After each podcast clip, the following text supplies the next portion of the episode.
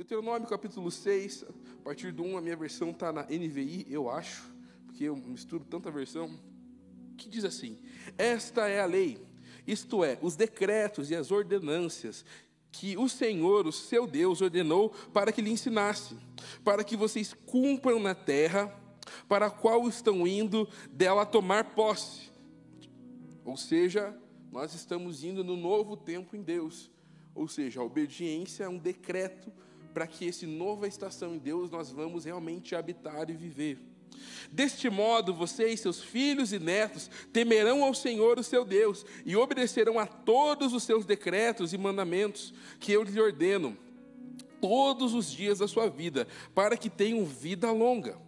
Ouça e obedeça, ó Israel, assim tudo irá bem, e você será muito numeroso numa terra onde é, mana leite e mel.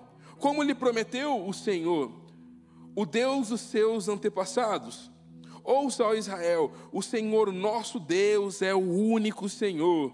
Ame o Senhor, o seu Deus, de todo o teu coração, com toda a tua alma e com todas as suas forças.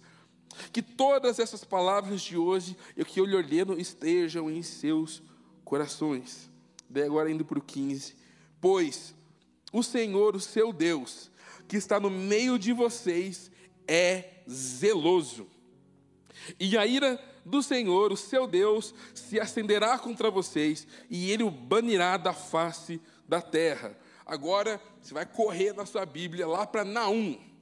Lá para Naum existe confia, é até difícil de achar no celular, na um, mas está aí na sua Bíblia. A gente vai projetar aqui também para ajudar, tá bom? Vou fazer isso para ganhar tempo.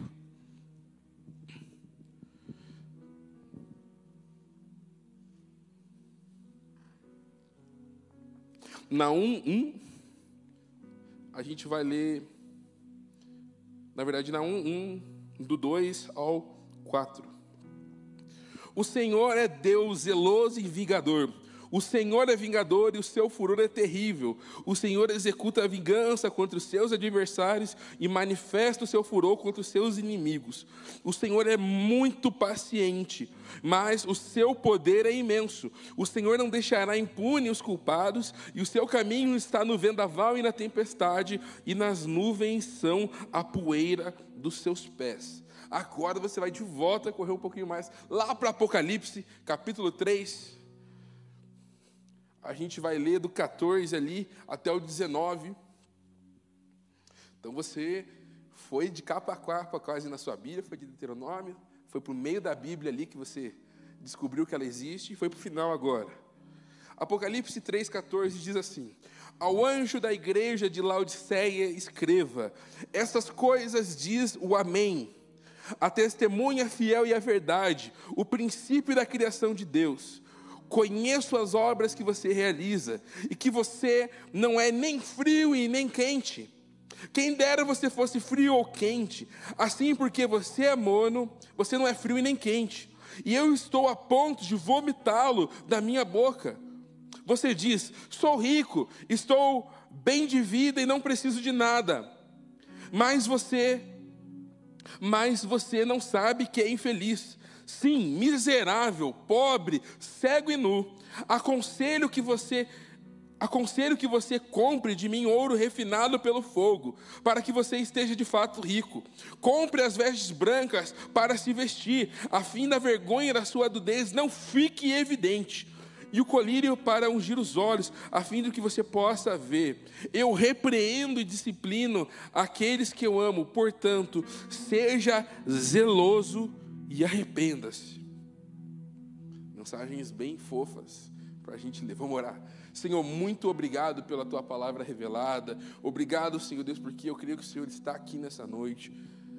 Espírito Santo, toda resistência caia por terra tudo aquilo que rouba a atenção, nós repreendemos, declaramos seus filhos atentos à sua voz, atentos à sua palavra nesse tempo.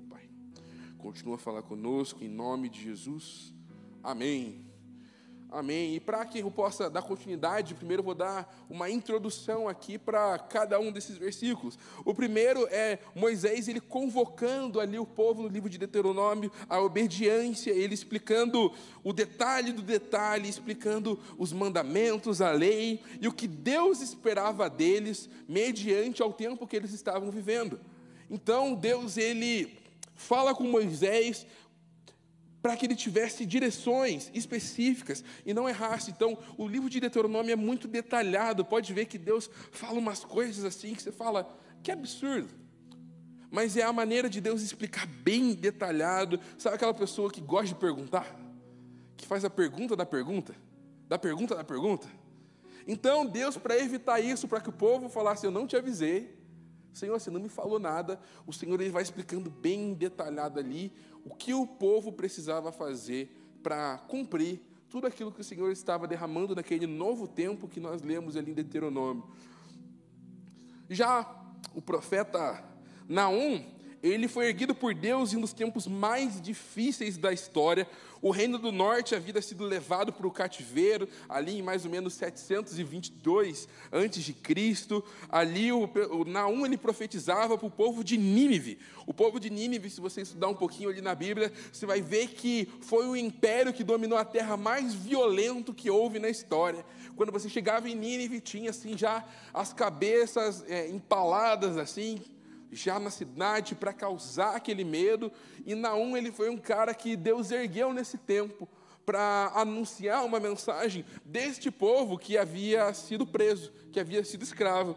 Então Naum ele enfatiza a doce verdade que Deus é o seu refúgio. E ele começa a dar uma palavra de esperança para o povo. Ele começa a profetizar: olha, o nosso Deus, ele é zeloso e ele é vingador, ou seja, quem é inimigo de Deus, o que estão fazendo com vocês, saiba que Deus vai se movimentar e vai agir na causa de vocês. Então, para quem era povo de Deus que estava ouvindo aquilo, uh, fechou, tá maneiro, tá vindo algo bom. Mas quem era inimigo de Deus estava recebendo uma palavra muito mais, muito doura. E quando a gente vai lá para Apocalipse, na igreja de Laodiceia, a mensagem central é, de uma das igrejas da Ásia, dessa em específico, é a perda, a perca da identidade que a igreja de Laodiceia tinha. A Bíblia vai dizer que ela não era quente, ela não era nem fria, ou seja, ela não tinha utilidade. A água no deserto, quando ela é quente, ela serve para fins medicinais e também para cozinhar. E quando a água é fria, ela mata a sede, ela está bem gelada. Então a água morna, ela não tinha utilidade. Ou seja, a igreja de Laodiceia, ela parou de manifestar a identidade que Deus tinha para ela, e a igreja de Laodiceia tinha um espírito ilusório sobre ela que eles achavam que estavam bem. E eu não sei se você já conversou com uma pessoa meio iludida, que acha que está bem, e quando vai ver se dá mal. É tipo aquela pessoa que fala assim: ah, tirei 10 na prova, sai felizão. Daí vai ver, tirou dois. Depois fica, é, aquela cara meio, eita, não é bem como eu pensei. E esses três textos, eles têm algo em comum. Que ele trata o zelo de Deus e chama de Deus como um Deus zeloso. E nessas três coisas, as duas primeiras, Deus está advertindo sobre um tempo novo. E a manifestação zelosa de Deus, ela é invocada pelo povo. O povo reconhece ele como um Deus zeloso. E a última é muito legal porque além do Senhor mandar eles se arrependerem, arrependerem a igreja de Laodiceia, Deus é, é, é muito específico, o anjo, ele fala assim: zelem e arrependam-se diferente das outras. Já parou para pensar nisso? Por que, que Deus mandou zelar?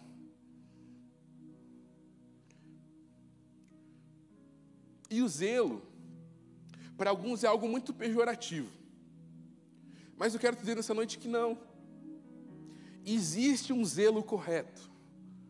Existe um Deus que zela pelo seu propósito. Muita gente gosta de resumir a Bíblia, sabe? Eu não curto muito. A Bíblia é um livro de amor de Deus com a sua criação. A Bíblia é, é o casamento do noivo com a noiva, é contando uma história. Mas algo que eu reparo na Bíblia de Gênesis a Apocalipse é de como Deus ele foi zeloso no seu plano inicial. Deus ele não recalculou a rota da humanidade nunca. E se você entende como Deus tem um propósito, do começo ao fim o Senhor sabe de todas as coisas, para que Ele se, se realize nos nossos dias, e naquele tempo precisaria do quê? De zelo. É tipo você traçar um, traçar um plano de vida, e para que você consiga realmente conquistar tudo aquilo que você precisa, você precisa do quê? Dedicação, esforço, de zelo. Mas isso eu estou falando a nível sua vida. Agora imagina o nosso Deus que criou todas as coisas, desde o começo da humanidade. Olha o zelo de Deus que nos levou até onde nós estamos hoje. Como Deus foi zeloso. E se você tendo esse entendimento, quando você lê a palavra de Deus, cada juízo que acontecia, cada coisa que acontecia, você vê o zelo de Deus para que a palavra continuasse, para que a vontade dele continuasse a avançar. A gente vê isso com Noé, a gente vê isso desde o Gênesis, quando o homem peca. Deus é zeloso em dar uma instrução para o homem e falar: a partir de agora vocês vão ter que trabalhar, vocês vão ter que fazer isso e aquilo. Deus sempre cuidou. E esse é um zelo sobrenatural. E uma das definições de zelo que eu gosto é o cuidado extremo com aquilo que se preza. É uma atenção minuciosa e diligente por algo que é importante ou fundamental. E eu quero contar para vocês uma experiência. Eu não. Muitos aqui tiveram no, no retiro nosso de adolescentes, mas muitos aqui também não sabem. É, é, há mais ou menos um ano atrás, eu estava orando e o Jeff estava falando assim, cara, os adolescentes estão tá contigo, a partir de agora, te nomeio, vai. Falei, fechou. E eu estava orando em busca de uma identidade, falando, Senhor, eu quero entender o que o Senhor tem para essa geração. O nome do nosso ministério não é Holy, não é porque é legal, a fonética é legal, mas é porque é uma identidade espiritual. Nós falamos muito sobre santidade e Cara, é sensacional em cada atendimento a gente poder dizer mais sobre a santidade, porque o nosso nome é uma identidade. E quando o Jefferson falou a respeito do ministério de adolescentes, eu não queria chamar de holy teen, sabe? Eu achava muito meio cafona. Certas pessoas que estão aqui nesse lugar, certos eventos, vamos chamar de roletim, yeah! Falei, sai, para. E eu fui orar, Senhor, o que, que o Senhor tem para a nossa geração? E comecei a estudar. Estudar, além da palavra, questões técnicas. E conversando com uma pessoa, a pessoa me passou assim, uma lista de tendências, sabe? É, de nomes de ministérios de adolescente. Tem que ter quantas letras? Que letras tem que ter? Eu falei, gente, que paia. Se o senhor falar comigo algo diferente, já era. Mais um dia, a Ju estava orando e tinha um versículo que saltou aos olhos dela, que é o Salmo 69, 9 que diz assim: O zelo pela tua casa me consome. E aquele nome zelo ficou no meu coração, porque o Senhor já estava me sinalizando que Ele vai levar os adolescentes ao nível de obediência, ao nível de muito, muito de coisa, aquele tempo que a gente está buscando, o Senhor está falando.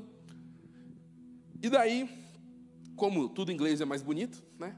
A gente entendeu o nome Zeal como nome de ministério de adolescentes. Então, Paulo, pode mostrar aí rapidinho? Gente, essa é a nossa logo. Então, se você foi no retiro, você viu que eles têm uma pulseirinha. Nós temos toda uma identidade, é fundamentada. Eu creio que nós estamos diante de uma geração que vai zelar, não só que vai viver coisas novas, mas zelar é a importância de você manter aquilo que Deus está fazendo. E para a igreja de Laodiceia, Deus lhe fala para zelar e se arrepender em seguida. Sabe, a importância de uma geração que não zela pela presença, não zela pela palavra, é uma geração onde vai ser como palha. O fogo pode ser forte, mas ele é passageiro. Então pode tirar, Paulo, obrigado. Obrigado. Ou seja, há uma identidade para os filhos que zelam pelo Senhor. E a Bíblia ela é repleta pela obediência e a convocação dos filhos para que zelem. Eu tenho uma pergunta para fazer para você, bem na humildade. Quantos aqui já receberam uma palavra do Senhor absurda, assim? Tipo, sei lá, você vai. Sei lá, vou dar um exemplo, né, pessoal? Vai que é para mim. Sei lá, você vai ser dono da rede Condor, sabe? Tipo assim, essas palavras absurdas. Alguém já recebeu? Alguma palavra? Pode erguer a mão. Alguma palavra, alguma promessa do Senhor? Assim que, tipo assim, que você fica, eita Deus. Pode baixar. A Bíblia é repleta de promessas. Mas a principal promessa ainda não se cumpriu, que é a de que Jesus vai voltar. E se há uma promessa, há um zelo que precisamos ter para que essa promessa se cumpra. E se você não recebeu essa palavra miraculosa, cara, lembra das outras palavras que te deram agora. Eu quero que você agora coloque a mão no seu, no seu peito, assim, coração, e fala: Senhor Jesus, relembra das palavras, traz a memória. Amém. Porque, cara, se você receber várias e várias e várias palavras, e se você não zelar por essas palavras, elas não vão se cumprir. O nosso Deus é exemplo de alguém que planeja e zela para que as coisas se cumpram.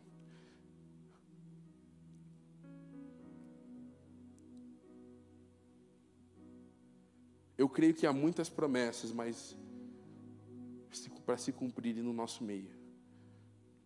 E Deus me ergueu para anunciar essa mensagem. Zelem pela santidade, zelem pelo devocional, zelem pelo secreto, zelem pela comunhão dos santos, zelem pela sua igreja local, zelem pelo serviço,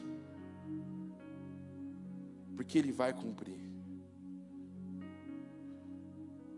Estou tipo João Batista, a voz que clama no deserto, primeiro falando arrependam-se, porque, cara, Jesus vai vir e eu quero ser um precursor de abrir o caminho daquilo que Jesus vai vir.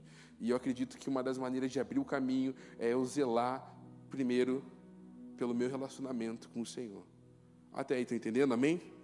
Amém. Sim, são top demais.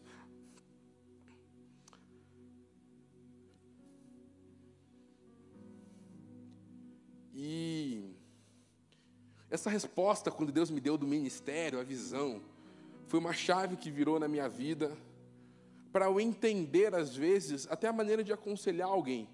O porquê. Por que, que eu peco em certas áreas? Porque talvez eu e você, a gente não tenha a dimensão daquilo que o Senhor está fazendo na nossa vida. E pelo fato de eu e você não termos dimensão, a gente trata aquilo de maneira leviana. Cara, olha que Jesus, tudo aquilo que Jesus fez por você, na humildade, na sinceridade. Jesus pagou um alto preço, já era o suficiente. Mas muitos aqui voltaram da corner com palavras, muitos aqui voltaram do retiro com palavras. E sabe por que a gente às vezes acaba errando? Porque talvez a gente não tenha a dimensão daquilo que Jesus fez por nós. A gente realmente não zela porque a gente zela por aquilo que a gente entende o valor. Eu ia fazer uma ilustração aqui, mas eu não tive coragem. Que eu vou contar qual que era. A minha ideia era pegar o Igor, já começou mal, né? Eu ia mandar ele correr aqui com, sei lá, com um microfone. Ele ia correr.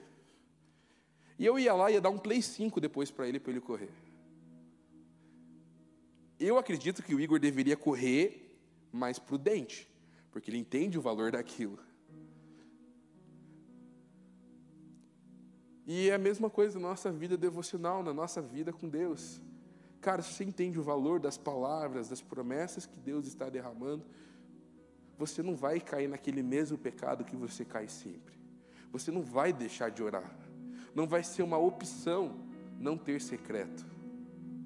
Porque eu entendo o valor e a dimensão daquilo que Deus derramou, e aquilo que eu tenho tem valor. Porque o Senhor ele não desperdiça a palavra, não desperdiça a promessa. Ou seja, eu não tive coragem de fazer isso. Para mim, o Igor ia tropeçar num cabo e quebrar o videogame, porque ele não zela. Mas é só uma ilustração de que, quando entendemos o significado e o valor das coisas, nós tratamos elas diferente. Uma coisa é você perder uma aliança de namoro, outra coisa é você perder a aliança de casamento. Certo? Teve um menino aqui, certo culto, que perdeu os dois. A menina perdeu os dois. O menino estava maluco. A solitária. Ou seja, é necessário zelar, e por isso que nós quando nós temos a dimensão daquilo que Deus tem, as coisas já começam a mudar. E para isso eu quero agora ir com vocês lá para Mateus 25. A gente vai ler do 1 ao 13. Falei que vocês iam ler para caramba. Mateus 25, do 1 ao 13.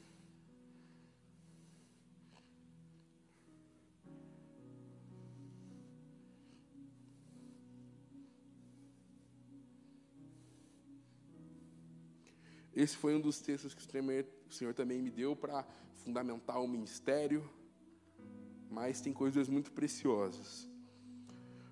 O reino dos céus, pois, é semelhante a dez virgens que pegaram as suas candeias e saíram para o encontro com o noivo.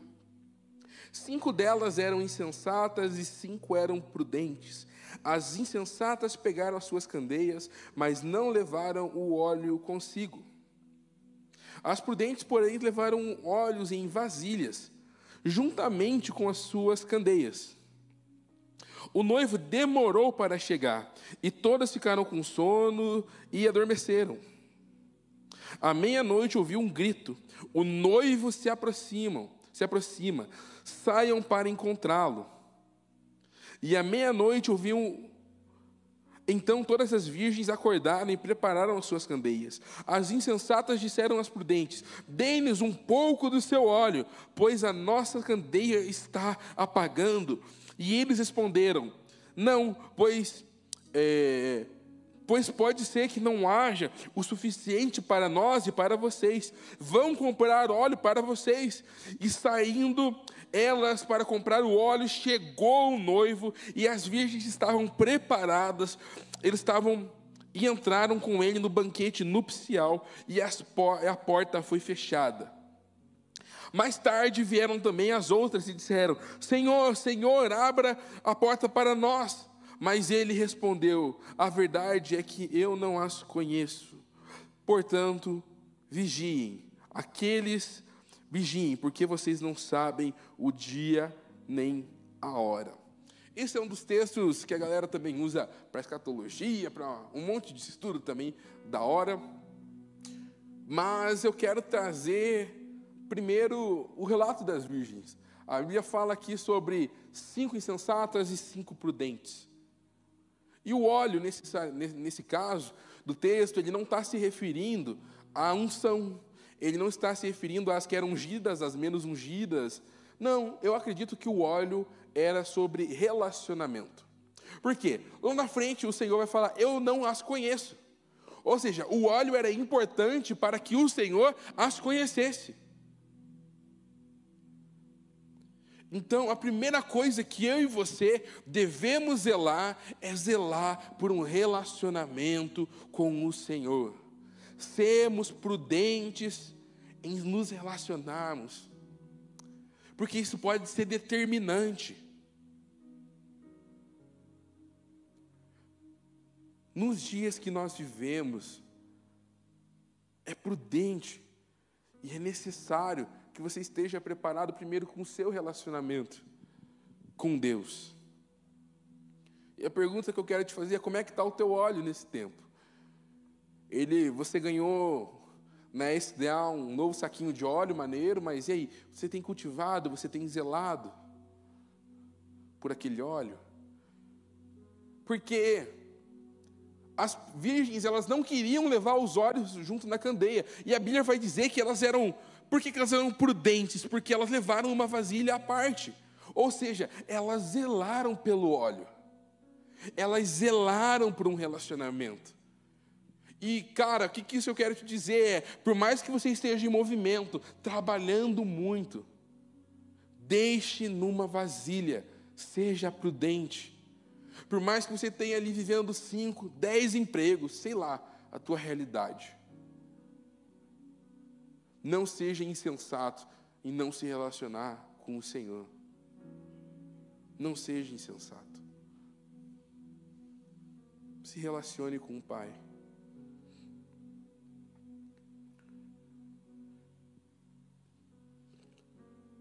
E a outra coisa que também me queima nesse texto aqui no meu coração é sobre zelar pela presença de Deus. Cara, quando a gente zela no ambiente é quando a gente não deixa o fogo apagar. Lá no Antigo Testamento, quando a gente escuta a função do sacerdote, quando ele retira as cinzas velhas, coloca a lenha nova, era uma função de zelar pelo Espírito. Era garantido que o fogo ia vir. A função do homem era retirar as cinzas velhas e colocar lenha nova, todos os dias. Eu estou sendo bem repetitivo para você ver que a Bíblia ela é repleta de compromissos de obediência e de zelo. E zelar pela presença do noivo, a Bíblia vai dizer aqui que ele demorou. Para mim, aqui é um claro entendimento, porque os discípulos eles estavam com a expectativa que eles mesmos fossem ver o Senhor voltar naquele tempo. Então, para mim, era o Senhor já falando para eles: Ó, oh, não vai vir agora, não, vai demorar um tempinho. E estamos aqui, né? Dois mil anos. Demorou um pouco. Mas as pessoas vão ouvir quando Jesus descer dos céus. E a gente vai ter os nossos olhos. E algo que eu aprendo é que o meu relacionamento eu não posso compartilhar, infelizmente, com o meu irmão. Ou seja, você pode ter uma boa vida de secreto, mas se seu irmão não está tendo, num dia você não pode falar assim, eu bota na minha conta a dele que eu tô, tô fazendo hora extra de secreto. O Senhor não vai poder ele vai tratar de maneira individual o zelo de cada um. Então, primeiro, o zelo por um relacionamento. O segundo, o zelo pela presença. E o terceiro, o zelo pela vinda de Jesus. Porque aqui vai dizendo o texto que à meia-noite ouviu um grito: o noivo se aproxima, saiam para encontrá-lo. Cara, pesado isso. Mas quanto que você tem zelado por coisas eternas? Quanto que você tem buscado por coisas que realmente valem a pena? Quais são seus planos? Quais são seus projetos?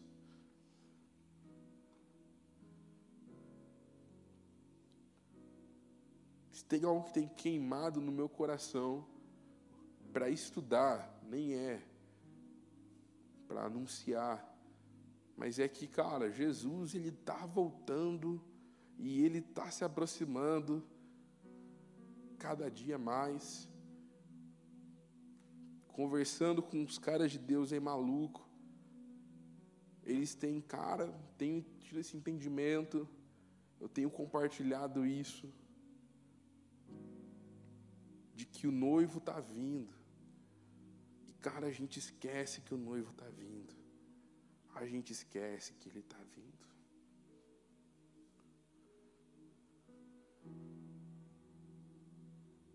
Se as virgens, por que, que elas foram insensatas? porque demorou. De volta, pergunto para você: lembra das promessas de Deus? Lembra para você que talvez já foi de uma igreja, está afastado, lembra do ambiente, lembra daquilo que Deus fazia. Porque a mensagem que está em Apocalipse é arrependa-se, lembra-te de onde caíste. Zelem e arrependam-se.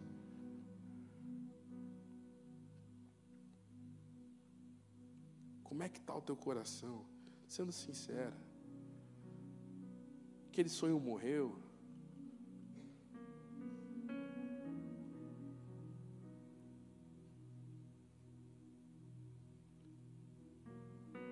E indo para uma solução para que o fogo aqueça no teu coração, é aquilo que eu falei que está lá no Salmo 69 partir do 9, que diz assim: O zelo pela tua casa me consumiu. Ou seja, ali nesse, nesse versículo, se você ler, Davi está ali se queixando ao Senhor, falando: Senhor, as coisas estão difíceis, os inimigos estão avançando, está acontecendo coisas demais, é muita pressão. Mas Davi de repente declara: o zelo pela tua casa, o zelo por te servir, muda quem eu sou, está me consumindo. Ou seja, se você quer esse fogo em você, sirva. Porque na casa do Senhor é onde esse fogo consome, é onde o zelo vem. Aqui vai ser o lugar onde vai receber muita palavra, muita promessa, muito chamado. A execução pode ser lá fora mas amar a presença de Deus, amar os atos do Senhor. Eu estava lendo um comentário hoje que ele fazia uma analogia, às vezes ele fala assim: parece que Deus tem toque, porque ele tudo que ele faz é tão certinho, tão bonitinho, sabe, no templo, no tabernáculo, porque Deus ele zela servimos a um Deus zeloso. E tudo que Ele tem prometido, eu creio que vai se cumprir. Mas eu quero estar do lado certo da história. Uma das pregações do pastor Jefferson que mais falou comigo anos atrás, muitos anos atrás. É faça história e não permita ser feita por ela. Que pregou lá, pregou lá em Gálatas faz muitos anos. E basicamente era o confronto que lá da história você vai estar. Você vai ser aquela pessoa que, quando falar dos grandes avivamentos, você era a multidão ou você vai ser o discípulo de Jesus. Quando se referir à vinda de Jesus, você vai ser o prudente ou vai ser o insensato. Você pode estar na história, só que talvez do lado errado. Eu quero te convidar a fechar os seus olhos agora. Já estamos chegando no final.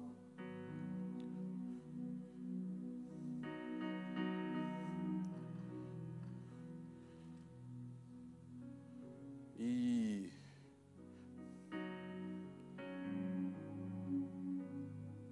quero que primeiro você relembre. Peça Espírito Santo, quais são as suas promessas que você tem para mim? Como é que eu tenho lidado com essas promessas?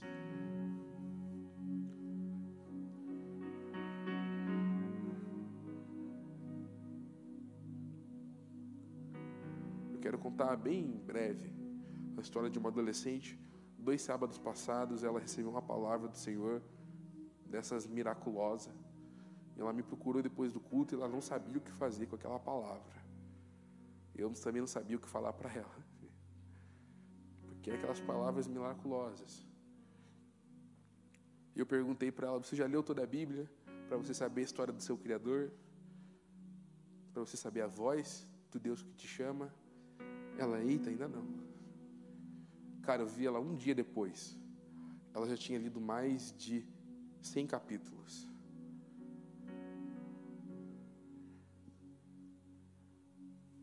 Como é que você tem administrado as promessas que o Senhor tem derramado? Será que você se esqueceu das promessas? Será que você tem deixado elas de lado? Como é que está o teu coração?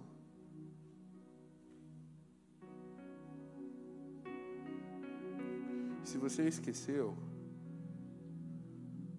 arrependa e zele. Porque se você se esqueceu, talvez essa promessa esteja no meio. Ela não é quente e nem é fria.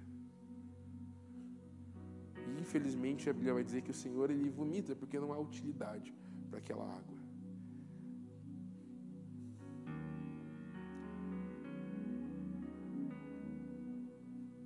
Caminhar com o Senhor não é igual 100 metros que a gente dá um pique e depois administra. Há toda uma maratona que o apóstolo Paulo vai falar na nossa vida. Toda uma maratona, todo um tempo, há todo um processo.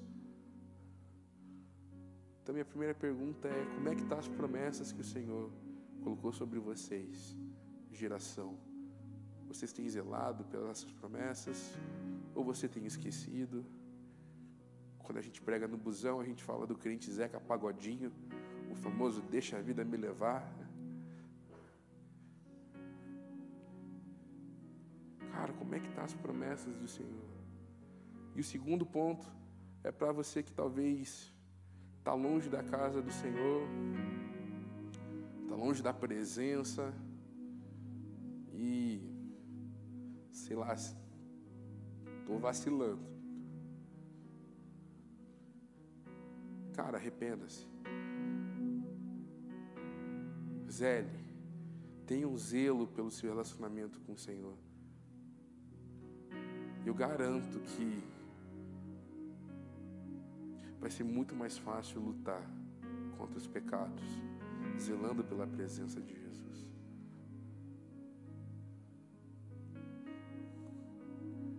E o terceiro é para você que talvez nunca parou para pensar a importância do zelo. Se você quer fazer alguma aliança de zelo com o Senhor no retiro, nós demos uma pulseirinha com o nome Zio para quem foi nesse apelo. Ou se talvez você foi no retiro e já vacilou, falou, ti, he, para ter ganhar outra, deu ruim. E minha última pergunta é para você que entende que tá, vai viver algo novo em Deus, Deus está preparando, está movendo algo aí, e você quer, Senhor, eu quero zelar por essa nova estação que está vindo. Eu creio de verdade que nós estamos vivendo um novo tempo, se trocou as estações no Senhor, então é necessário a obediência ao Pai, é necessário a obediência para que toda promessa do Senhor venha a se cumprir, porque Deus não é homem para que minta.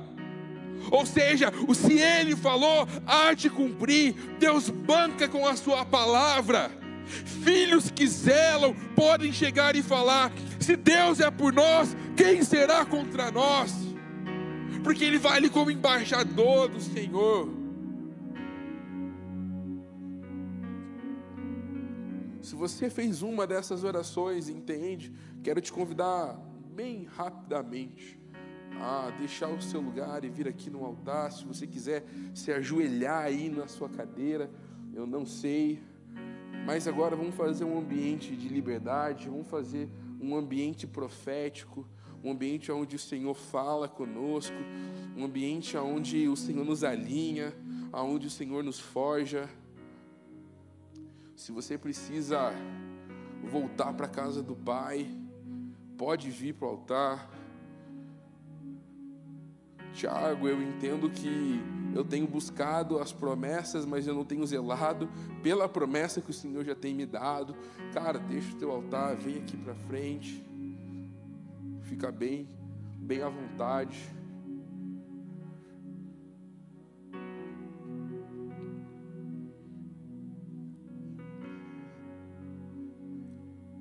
vou deixar bem à vontade você aí, de verdade.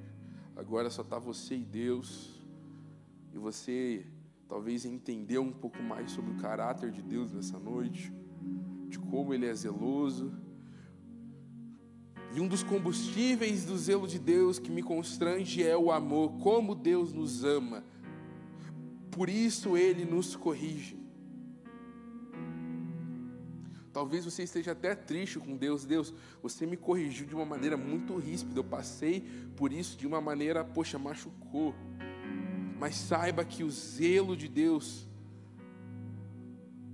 é movido e recheado de amor. A correção, Deus só corrige, pois Ele é zeloso com a sua vida.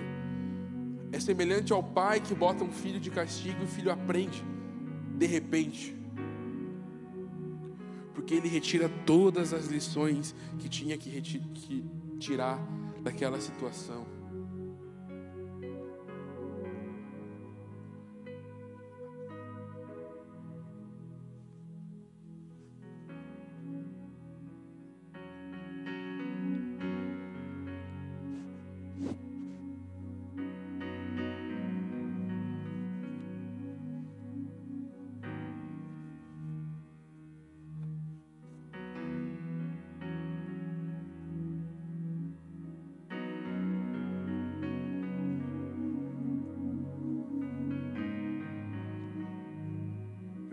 Convidar a igreja a ficar em pé. Você que está aqui na frente pode ficar. Se você está ajoelhado no seu lugar, pode ficar. Tem bastante gente ajoelhada no lugar. Então, intercessores, fiquem atentos, fiquem apostos. Nós vamos cantar. Vamos fazer desse momento um ambiente para que o Senhor continue falando.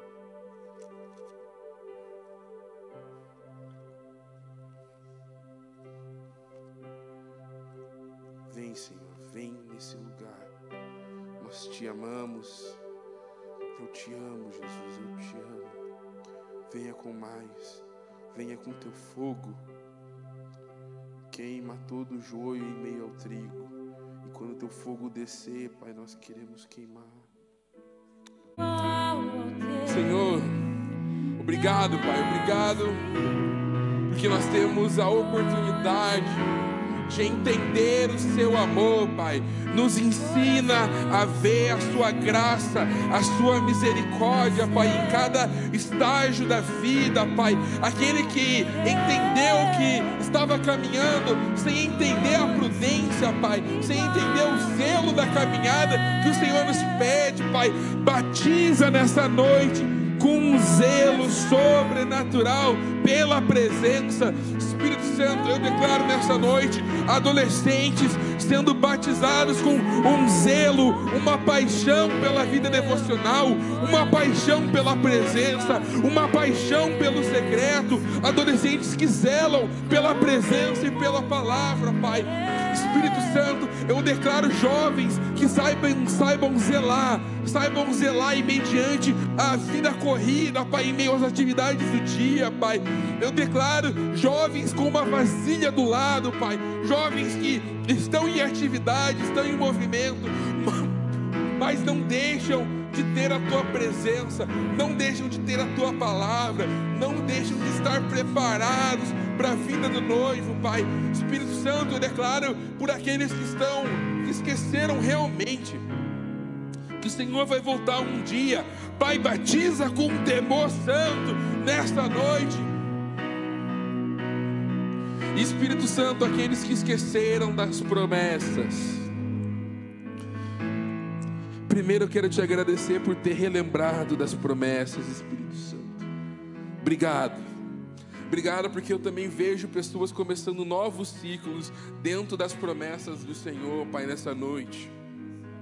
Mas aqueles que esqueceram, Pai, eu peço que nesse momento, Pai, renova o zelo renova o amor, Pai, de uma maneira sobrenatural. Começa a aquecer os corações, começa a aquecer a mente agora, com a memória daquela palavra, com aquela saudade que o Senhor fala: lembra-te, o Senhor está lembrando, filhos, nessa noite, aonde caíram e tem colocado fogo, fogo. Espírito Santo, pessoas que estavam afastadas, gera uma saudade da casa do Senhor, semelhante a Davi, que possa um dia voltar a dizer: O zelo pela tua casa me consumiu. Zela, gera. Eis-nos aqui, Pai, uma geração que há de zelar. Eis-nos aqui, Pai. Pode mandar fogo, Pai, porque aqui não vai ser uma geração que o fogo vai vir e vai acabar. Ou, oh, aqui o fogo não vai acabar. Aqui o fogo será zelado nesse altar, Pai. O fogo será zelado nas células, Pai. O fogo será zelado nos relacionamentos, nas amizades, Pai. Pode mandar fogo sobre nós, Pai, porque não seremos como palha, Pai. Nós vamos trocar a lenha velha e colocar a lenha nova. Pode vir com o fogo, porque nós haveremos de zelar por Ti, Pai. Obrigado, Espírito Santo. Obrigado, em nome de Jesus. Amém. Você pode ficar de pé. Você pode dar um abraço no seu irmão que está aí do seu lado. Se tem alguém que quiser ficar em altar, pode ficar.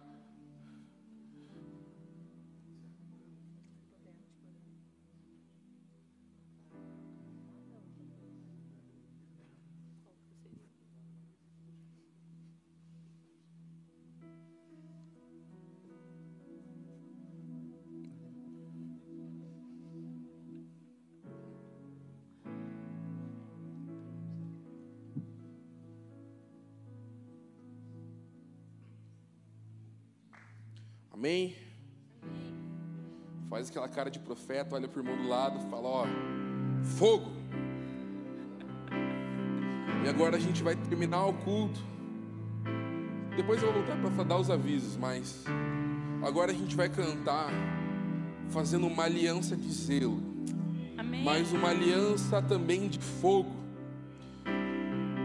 Porque são duas coisas que o nosso ministério eu profetizo nessa noite, nesse altar, que nós vamos viver é uma geração que zela e uma geração incendiada. Amém? Amém. Abra suas mãos como ato de quem recebe. Que o amor de Deus, o Pai, a graça do nosso Senhor Jesus Cristo, o zelo o fogo do Espírito Santo esteja presente com seus filhos para essa semana e para sempre, Pai, em nome de Jesus. Amém. Amém. Pode aplaudir ao Senhor. Encerramos a nossa transmissão. Até a próxima semana. Deus abençoe. Pode voltar para o seu lugar. Tenho só alguns avisos.